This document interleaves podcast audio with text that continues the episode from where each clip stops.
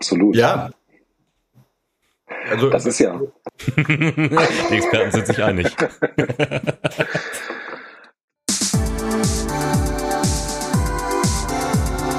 Herzlich willkommen zum Itemis Podcast. Ich bin Melly, Softwareentwicklerin bei der Itemis AG. Und ich bin Gavin, Softwareentwickler und Podcaster.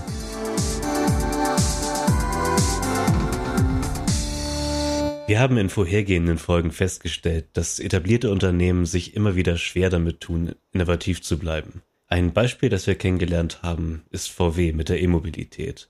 Das hat, wie uns Wolfgang erzählt hat, unter anderem technische und auch prozesstechnische Gründe, aber da steckt sicherlich noch mehr dahinter.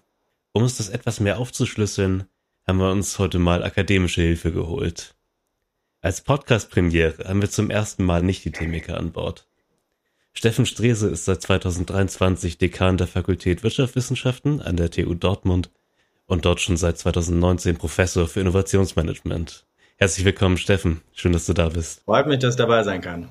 Und aus einem macht zwei. Auch unser zweiter Gast ist akademisch unterwegs.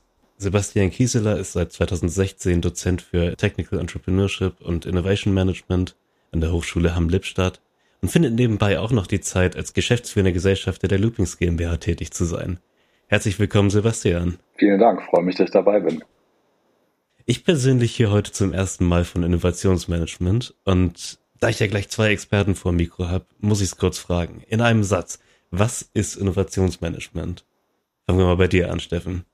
Also Innovationsmanagement schaut auf Innovation und zwar in verschiedenen Bereichen. Das heißt das Management von Innovation in Produkten, in Services, Dienstleistungen, aber auch in Prozessen, auch in der Organisation kann man innovieren und kümmert sich mit Tools, mit äh, ja mit mit Organisation, mit Personal, also um all die Dimensionen, die es braucht in einem Unternehmen, um mhm. Innovation in den verschiedenen Bereichen auch auch fördern und hervorbringen zu können. Klingt nach einem großen Feld und nach einem spannenden Feld, ja. dem ich wirklich und wahrhaftig keine Ahnung habe. ich auch nicht, noch nicht. Also, wie wir festgestellt haben, tun sich ja große und etablierte Unternehmen immer wieder schwer damit, innovativ zu bleiben. Was für Gründe könnte man denn da nennen, Sebastian? Ja, sehr spannende Frage.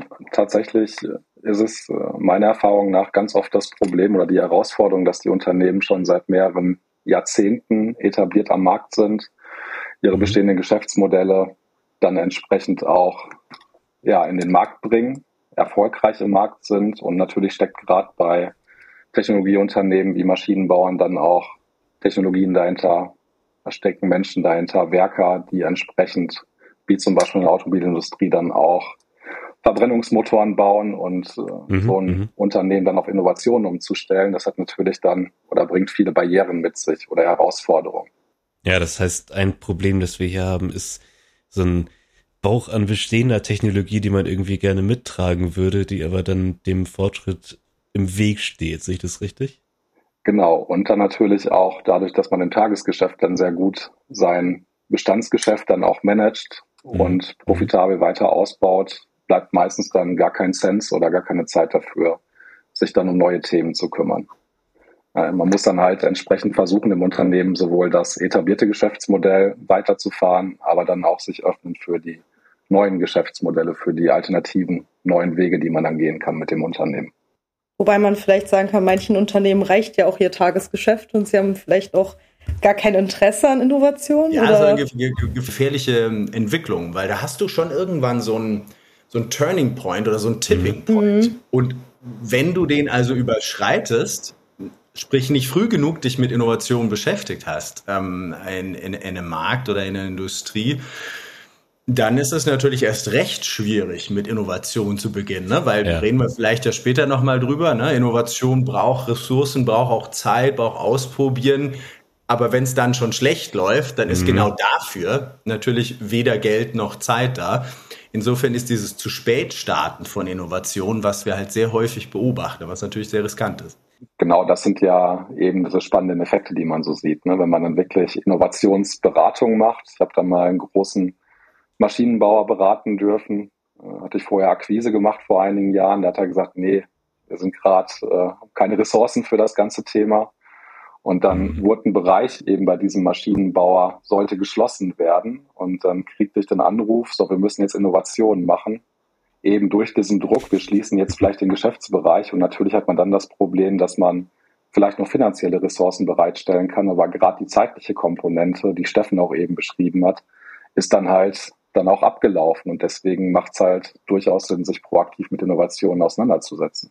Ja, das heißt, äh, man muss da dann auch Arbeits Kraft, viel, viel Arbeitszeit äh, reinstecken und dann wahrscheinlich auch damit klarkommen können, äh, wenn es scheitert, ne? Ja, also du kannst ja nochmal aus dem, aus dem Beratungsprojekt erzählen, weil also Scheitern, klar, ist Teil der Geschichte, muss man mhm. fairerweise sagen, ne? weil ja.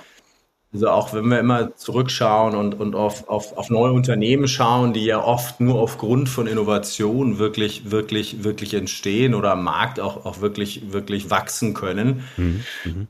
Wir sehen immer nur die, die es erfolgreich geschafft haben, ne? aber die 90 Prozent, die eben gescheitert sind, die sehen wir ja dann gar nicht mehr. Da, über die reden können, reden wir auch gar nicht, mhm. ne? weil sie sind irgendwie weg. Und das ist bei Innovation natürlich genauso. Das ist ein, ein, ein, ein, ein Funnel, also ein Trichter, ja, der, der, der sehr spitz am Ende zugeht.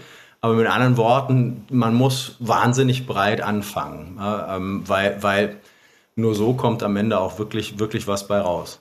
Ja, tatsächlich ist es ja an der Stelle auch so, dass ähm, man sagt, je nachdem, welche Studie man ranzieht, so 10 von 100 Innovationen oder auch kleiner 10 von 100 innovativen Ideen werden am Ende noch eine Innovation, je nachdem, ob man jetzt bei mhm. inkrementellen Innovationen ist, also kleinen Verbesserungen oder auch disruptiven Innovationen, die ja für Unternehmen, auch wenn es so ein Hype-Begriff ist, ähm, total schwierig sind umzusetzen, weil Disruption bedeutet für ein Unternehmen vielleicht auch nicht nur sich zu hinterfragen, sondern sich auch ein Stück weit selbst zu zerstören. Und wenn man jetzt mal überlegt, äh, sich selbst irgendwie zu zerstören, das hat schon irgendwas, mhm. Äh, was so ein bisschen den Knoten im Kopf macht, sage ich jetzt mal ganz salopp. Wie würde denn eine disruptive Innovation aussehen? Gibt es da Beispiele aus der jüngeren Vergangenheit? Ja, die Fotoindustrie ist äh, zum Beispiel ein gutes Beispiel, weil die meisten Fotos werden ja mittlerweile mit dem Handy gemacht, also wurde die Kamera mhm. durch das Handy disruptiert. Ne? Ich eigentlich noch nach einem Beispiel fragen von einem Unternehmen, was es verpasst hat, also was quasi also verpasst hat mit Innovationen, ähm, ja, dann noch mitzuhalten im Markt, was eigentlich einen guten Stand hatte. Da gibt es ja bestimmt einige, die's, die quasi mal groß waren und das dann dadurch irgendwie verpatzt haben. BlackBerry ist immer, ist immer ein gern genommenes Beispiel, mhm. ne? Also der Smartphone-Leader, bevor wir eigentlich so richtig über Smartphones gesprochen haben, aber dann eben nicht wirklich, nicht wirklich am Markt weiterentwickeln, ne? weil, weil, weil irgendwie das Geschäft sehr gut lief, ne? die Produkte natürlich ausgelegt waren auf, auf Geschäftsleute. Das mhm. war das, das Telefon, was man haben musste. Das muss ich meinen, meinen Studierenden auch immer noch mhm. dann wirklich erstmal erklären, dass da tatsächlich eine physisch, eine haptische Tastatur, ja, mhm. eine Mini-Tastatur da war. Ja, also nicht Touch-Keyboard, sondern echtes Keyboard ja, ähm, und nicht erkannt haben, dass man auch irgendwie solche Devices natürlich nicht nur wirklich für Termine und E-Mails verwendet, sondern dass es ja auch ein Entertainment-Aspekt ist und dergleichen. Ne, also all das, was dann über iPhone und, und, und Kollegen dann wirklich kam. Ähm, ja, haben, haben, haben sie viel zu spät erkannt, ne, zum Beispiel. Ne? Und das, die haben eine unglaublich erfolgreiche Position, die sie auch sehr früh hatten, ähm, eigentlich mhm dadurch komplett aufgegeben. Mhm. Ja, und gleichzeitig im, im, gleichen Atemzug würde ich dann fast behaupten, war, äh, war Apple dann der, ich, ich sag mal, absolute Sieger äh, in, in, diesem, oder für, für lange Zeit äh, der absolute Sieger in diesem Wettbewerb durch auch eine riesige äh, Innovation, oder? Also auch eine, eine, wenn ich das so sagen würde, ziemlich schnelle Umstellung des gesamten Unternehmens oder? Absolut. Ja. Also, das ist ja. Die Experten sind sich einig.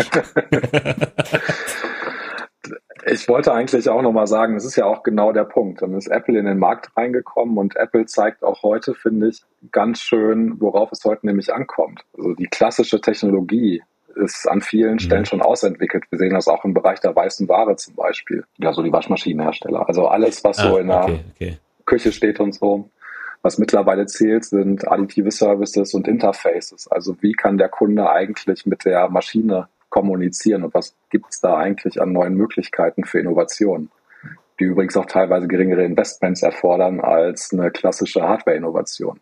Und um, um, um bei Apple auch, noch zu ergänzen, die haben es natürlich insofern auch, auch geschickt, wir haben ja vorhin über, über Innovationsmanagement gesprochen, haben wir mhm. gesagt, naja, Innovation, da kann man auf, ich habe es sehr schnell gesagt, fairerweise, aber man kann auf Produkte schauen, auf Services schauen, mhm. auf Organisationen, auf Prozesse innovieren, man kann halt auch Geschäftsmodelle innovieren. Ne? Und wenn man, wenn man sich das iPhone anschaut, na klar, Innovation im, im Device an sich, ja, und, und auch, auch softwareseitig da viel innoviert. Ja. Aber eben mit dem, mit dem App Store, so, das ist eigentlich sozusagen eigentlich eine Geschäftsmodellinnovation, nennen wir die mhm. dann. Ne? Mhm. Weil nicht nur, nicht nur die Einführung des neuen Devices war, die hat die so unfassbar erfolgreich gemacht, ja immer noch, ähm, mhm. sondern eben diese Plattform da dazu zu stellen, bei denen ähm, dritte Parteien ihre Apps entwickeln, anbieten und dadurch äh, Nutzer, wir, wir Kunden sozusagen, jeder ein uniques iPhone sozusagen sich einrichten kann und das alles generiert unfassbar Wert. Ähm, für uns, weil es irgendwie ein, ein uniques Produkt ist, ähm, für die App-Entwickler, weil sie dadurch einen neuen Markt überhaupt mhm. erstmal mhm. hatten.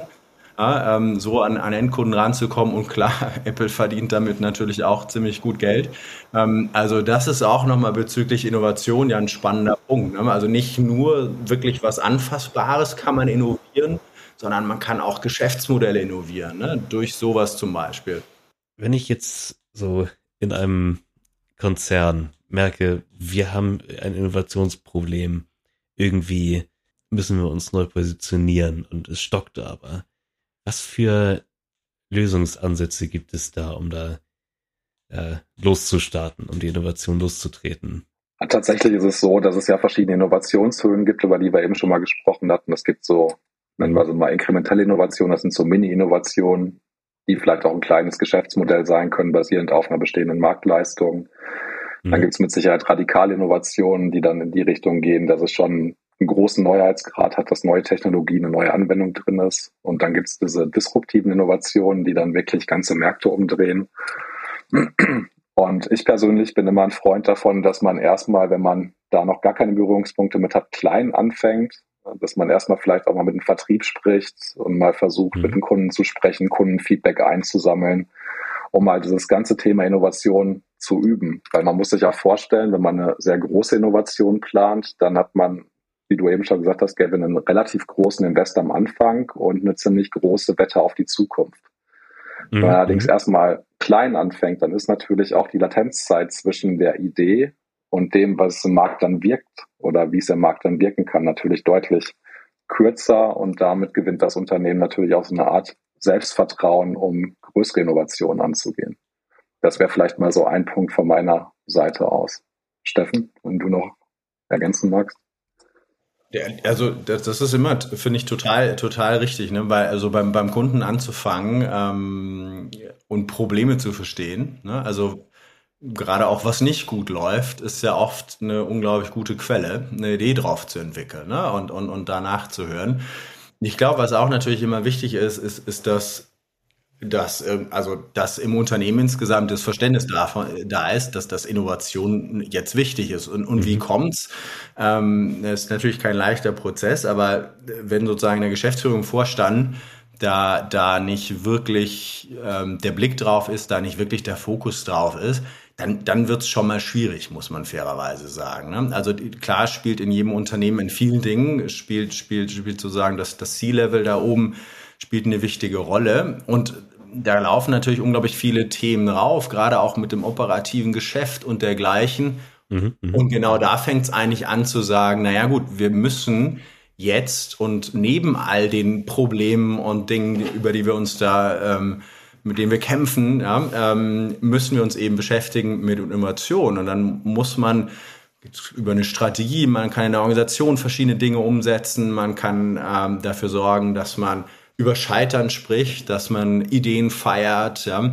Ähm, also man kann über verschiedene Dinge von oben schon mal anstoßen, dass das überhaupt ein wichtiges Thema ist. Und wenn, wenn, wenn sozusagen der Chef nicht da oder die Chefin nicht darüber spricht, mhm. ähm, mhm. dann kann man nicht erwarten, dass da zumindest in der Regel ne, äh, von alleine plötzlich die wahnsinnigen Anstrengungen kommen aus der gesamten Organisation. Hört natürlich nicht auf, sozusagen, in der, in der, in der Geschäftsetage Innovation. Im Gegenteil, fängt dann eigentlich erst richtig an. Hoffentlich nicht. Aber so als ein, ein Antrieb, naja, der sollte da wahrscheinlich schon herkommen. Ja, also diese frühe Awareness, die du ja auch letztendlich ansprichst, ne, dass man das in die Unternehmenskultur mit reinbringt und dann wirklich sagt, Mensch, also nicht erst, wenn das Kind in den Brunnen gefallen ist, sondern wir fangen frühzeitig proaktiv an, uns mit dem Thema Innovation auseinanderzusetzen. Im Rahmen von einem Leitbild zum Beispiel auch. Genau, ja. Und äh, was ich auch immer wichtig finde, ist, ist, dass man, dass man ähm, ja da, da, da die Freiheiten schafft. Ne? Man mhm. ist ja auch in einer Organisation immer ein bisschen, ein bisschen schwierig zu sagen, naja, wir haben einerseits, ne, verteilen wir unser Budget auch für nächstes Jahr wieder auf all die Projekte, die da anstehen und wir haben wieder irgendwelche äh, Produktlaunches nächstes Jahr und die Budgets werden verplant. Ja ähm, und gleichzeitig dabei aber auch Budget rauszuziehen und bereitzustellen, also Ressourcen auch, Leute und Personen auch bereitzustellen mhm. oder Entwicklungskapazitäten bereitzustellen für eben Ideen, fürs Experimentieren, für einen Prototypen bauen, für Ausprobieren das muss, das, das muss eben auch mit eingeplant werden, glaube ich. Und da kann man, da kann man schon Freiräume schaffen, wenn man, wenn man das auch entsprechend so permanent mit drin hat. Es gibt ein paar Möglichkeiten, wie man das auch so ein bisschen neben dem aktuellen Geschäft aufsetzen kann und laufen kann.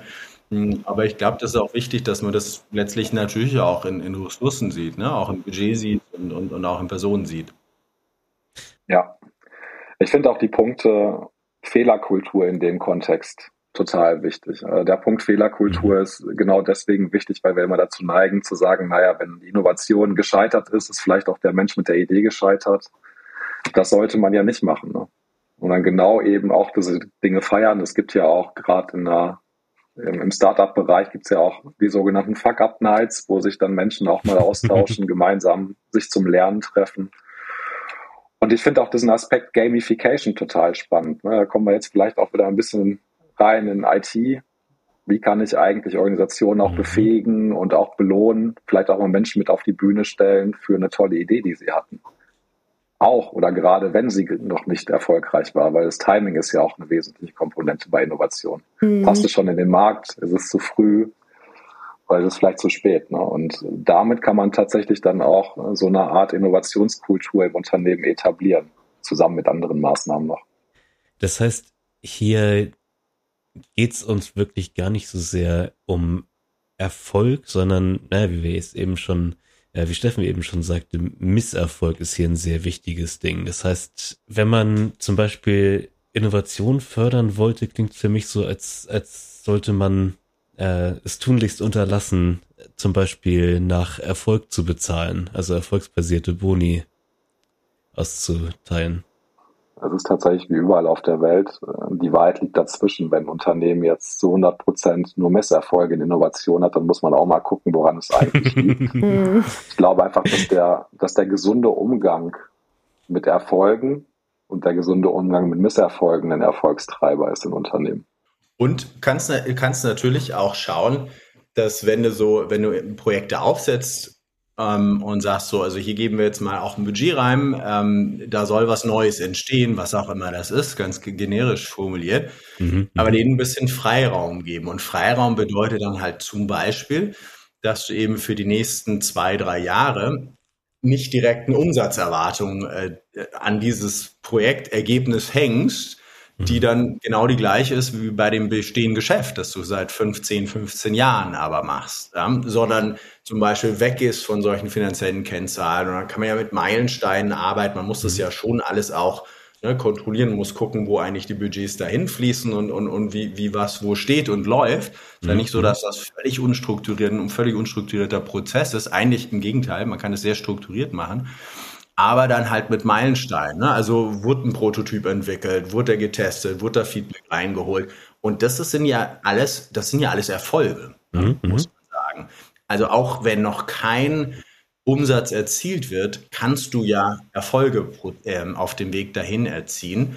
Und, und dahin zu kommen, das ist schon auch wieder eine Veränderung, weil na klar, ähm, normalerweise hast du immer irgendwie eine Umsatzerwartung, musst du mhm. auch haben im Unternehmen. Ja, ähm, und du musst irgendwie neue Kunden akquirieren, was auch immer deine wesentlichen KPIs sind, logischerweise. Aber deine neuen Themen, die noch völlig unsicher sind, wo du experimentieren musst, ne? du hast jetzt ja gesagt, offenbar hat es auch viel mit Scheitern zu tun. Mhm. So ein anderes Wort dafür ist eigentlich viel ausprobieren, ne? experimentieren. Ja, ne? Das, das, das schwingt damit ein. Und dann musst du eben schauen, dass du so ein, so ein Experimentieren, Scheitern eben nicht bestrafst, sondern belohnst. Und dann brauchst du andere Meilensteine, die dann eben nicht direkt wirklich einen Umsatz zum Beispiel messen oder solche Finanzkennzahlen sind. Weil die Erwartung daran kann man, kann man ja selten erfüllen. Und dann werden halt solche Projekte immer, das sehen wir schon, wenn wir Unternehmen reinschauen, natürlich regelmäßig, solche neuen Ideen oder Projekte werden dann im Zweifel viel zu früh eingestellt, weil man nicht mehr den Atem hatte, ja, ähm, weil eben bestimmte Kennzahlen einfach nicht erreicht wurden, was aber im Zweifel von Anfang an sowieso nicht realistisch war. Jetzt, jetzt hatten wir schon einige Male das Thema der, der MitarbeiterInnen angeschnitten, die für, für Innovation ja zwingend notwendig sind. Äh, diese Innovation kann ja, nicht, wie wir schon besprochen haben, nicht nur aus der C-Ebene kommen. Äh, wenn ich jetzt Manager bin und ich möchte für möglichst viel Innovation auf einer Personalebene äh, die Weichen stellen, was kann ich da machen? Wie kann ich meine MitarbeiterInnen auswählen? Also ein Punkt, der, den, den ich immer extrem wichtig finde, ist, ist also so Diversität. Ähm, mhm. Und zwar was irgendwie Fähigkeiten angeht, was irgendwie Erfahrungen angeht, was vielleicht ne, Vorerfahrungen aus anderen Jobs in anderen Industrien angeht.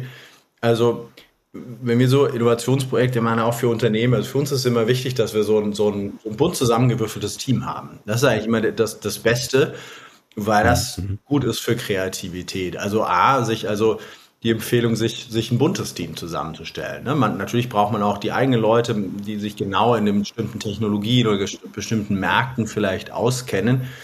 Aber eben genau die sind, wie Sebastian das vorhin ja schon sagte, ne? man ist ja gerne auf dem verhaftet, was man aktuell macht. Mhm. Also wenn mhm. man den aktuellen Kunden stark bedient, da kommt man nicht immer so leicht raus, eben halt auch nicht gedanklich. Also da ein diverses Team, glaube ich, zunächst mal ist, ist, ist, ist wichtig. Und klar, wenn man, wenn man nach außen geht und, und, und neue Mitarbeiter, Mitarbeiterinnen und Mitarbeiter einstellen will, dann ist es natürlich, das ist dann vielleicht nicht die Aufgabe des einzelnen Managers oder des einzelnen Teamleiters, aber halt natürlich des Gesamtunternehmens oder, oder, oder der Personal- oder HR-Abteilung.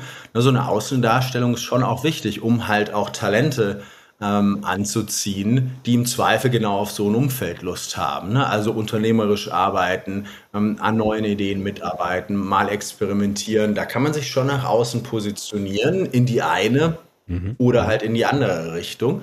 Und das ist, glaube ich, auch immer ein wichtiger Punkt, da richtig am Jobmarkt aufzutreten ähm, und, und da die richtigen Signale ähm, zu senden. Ich glaube auch immer, dass Training, Weiterbildung ähm, immer noch viel zu sehr unterschätzt wird. Und mhm. wenn, dann sehen wir Trainings auf, auf irgendwelchen fachlichen Themen und die sind wichtig, ohne Frage.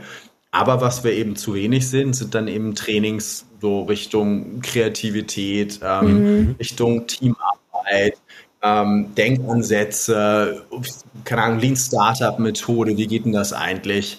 Ja, was macht man denn da? Also gerade solche, solche Denkansätze, die halt nicht das Tagesgeschäft betreffen, da gibt's auch Tools und Methoden, da kann man lernen. Also man kann innovieren, das kann man schon lernen. Das kann auch jede Mitarbeiterin, jeder Mitarbeiter trainieren. Mhm. Ja? Und wenn da alle dasselbe Mindset haben, plötzlich, weil alle dieselbe Sprache sprechen und keine Ahnung, Design Thinking plötzlich in der gesamten Organisation vertreten ist, ja, dann haben wir ein alles gemeinsames Verständnis darüber, wie wir jetzt eigentlich ein Innovationsprojekt angehen. Und das hilft natürlich enorm. Also in anderen Worten, trainieren, weiterbilden, ähm, nicht nur in fachlichen, sondern halt auch in den anderen Themen, ist, glaube ich, enorm wichtig und, und wird immer unterschätzt. Dafür muss man natürlich die Leute schon wieder aus ihrem operativen äh, Job rausziehen. Ja. Ne? Das ist also schon wieder ein Zeitthema, ein Ressourcenthema. Aber ja, vielleicht auch so viel nochmal zu investieren, ne? wie du wie du es vorhin gefragt hast. Also auch das ist ja letztlich eine Investition. Ne? Die Leute zu, zu trainieren, ähm, ist, ist, ist glaube ich, wichtig. Ja, und gleichzeitig auch wirklich mal zu den erfahrenen Mitarbeitenden, die jungen Mitarbeitenden, die gerade vielleicht auch frisch ins Unternehmen kommen, dann ganz bewusst mit in die Prozesse reinnehmen. Man sagt ja oftmals, mhm. dass die noch nicht so richtig betriebsblind sind, dass sie noch mit frischen Ideen kommen und das dann anzureichern Erfahrung plus den halben Blick von außen noch so, den so neuer Mitarbeitender hat, ist total wertvoll. Die Herausforderung dabei ist, dass man schafft, auch im Rahmen von so Innovationsworkshops oder Kreativitätsworkshops diese Macht aus dem Raum rauszunehmen. Ein Uni-Absolvent traut sich vielleicht nicht direkt dem CEO zu sagen, Mensch, das ist jetzt nicht so gut. Ja. Deswegen versuchen wir in mhm, unseren. Workshops ganz bewusst diese Macht rauszunehmen, indem sich die Menschen überhaupt nicht mit Titeln, Nachnamen ansprechen und wir bringen die dann durch gewisse verhaltensorientierte Mechanismen dann halt in so einen Flow-Zustand, wo man dann auf einer Ebene auch mhm. sprechen kann, weil dann ist es für das Unternehmen auch wirklich sinnvoll. Ja. Ich glaube, wir können uns da alle noch ganz gut dran erinnern, wenn man dann frisch ins Unternehmen reinkommt und den mhm. ersten Tag da ist, dann hat man vielleicht mal eine Idee und dann denkt man sich aber, das ist entweder eine blöde Frage oder eine blöde Anmerkung und dann denkt man sich vielleicht auch weiter, naja, wahrscheinlich wissen die das alle schon und deswegen sage ich das auch nicht. Das ist ja genau dann eben der Punkt, mhm, der mhm. aber kreativmäßig äh, sehr sinnvoll wäre, wenn die Menschen das dann äußern könnten. Und wahrscheinlich können sie es auch äußern, aber man traut sich dann selbst vielleicht auch nicht. Ja, ich, ich habe das bei, also ich habe im Konzern und in Startups gearbeitet und Konzern war zum Beispiel eher das Problem, dass diese Prozessketten so lang waren, wenn ich eine Idee hatte, die gut war, bis die an die richtige Person durchgedrungen ist, es hätte sowieso nie funktioniert, nicht als Praktikantin so. Und äh, ja, bei Startups hatte ich da immer das Glück, da war es wirklich sehr, sehr flache Hierarchien, dass du wirklich auch zum Chef gehen konntest und die das auch dann angenommen haben. Ne? Das ist auf jeden Fall eine gute ja. Entwicklung.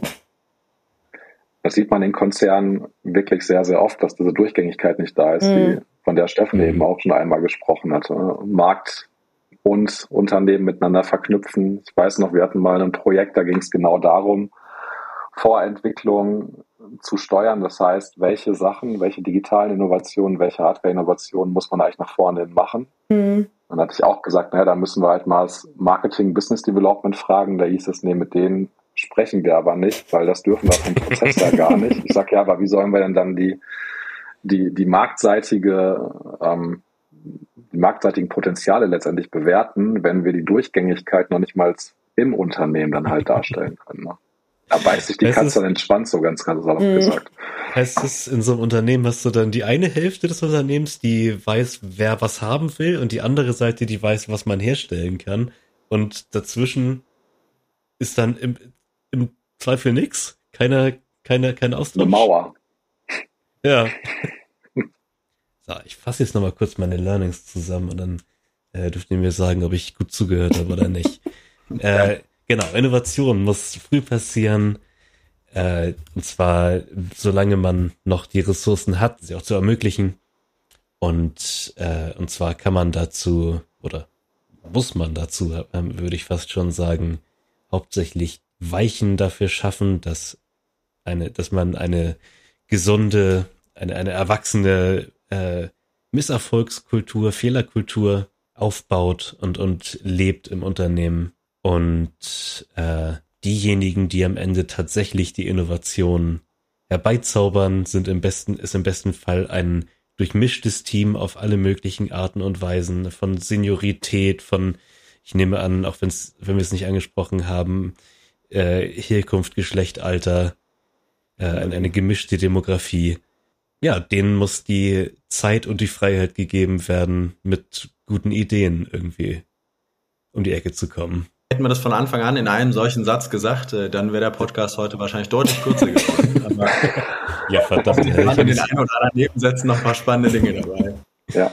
So, mit, mit einem Blick auf die Zeit, äh, brennt euch noch irgendwas auf der, auf der Zunge? Wollt ihr noch irgendwas loswerden?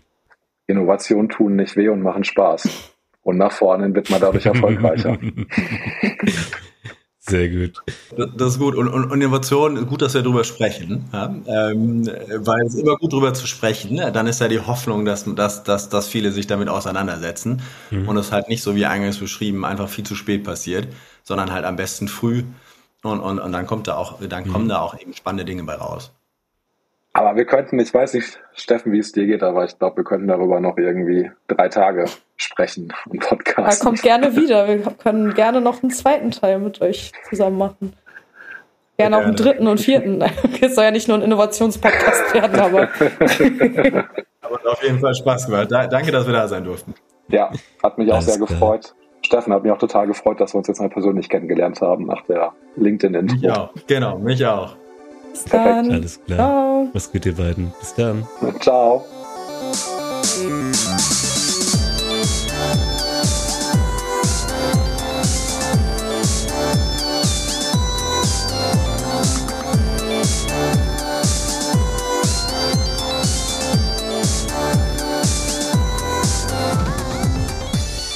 An euch vielen Dank fürs Zuhören. Mich würde interessieren, wie ihr die Folge fandet. Ich fand's mega spannend. So spannend, dass ich das Tabu der 30-Minuten-Marke brechen musste, um alles reinzubringen, was ich drin behalten wollte. Wenn ihr Feedback habt, wenn euch die Folge gefallen hat, wenn sie euch nicht gefallen hat, wir freuen uns einfach riesig drüber davon zu hören. Und zwar per Mail an podcast.itemis.com. Habt noch einen schönen Tag.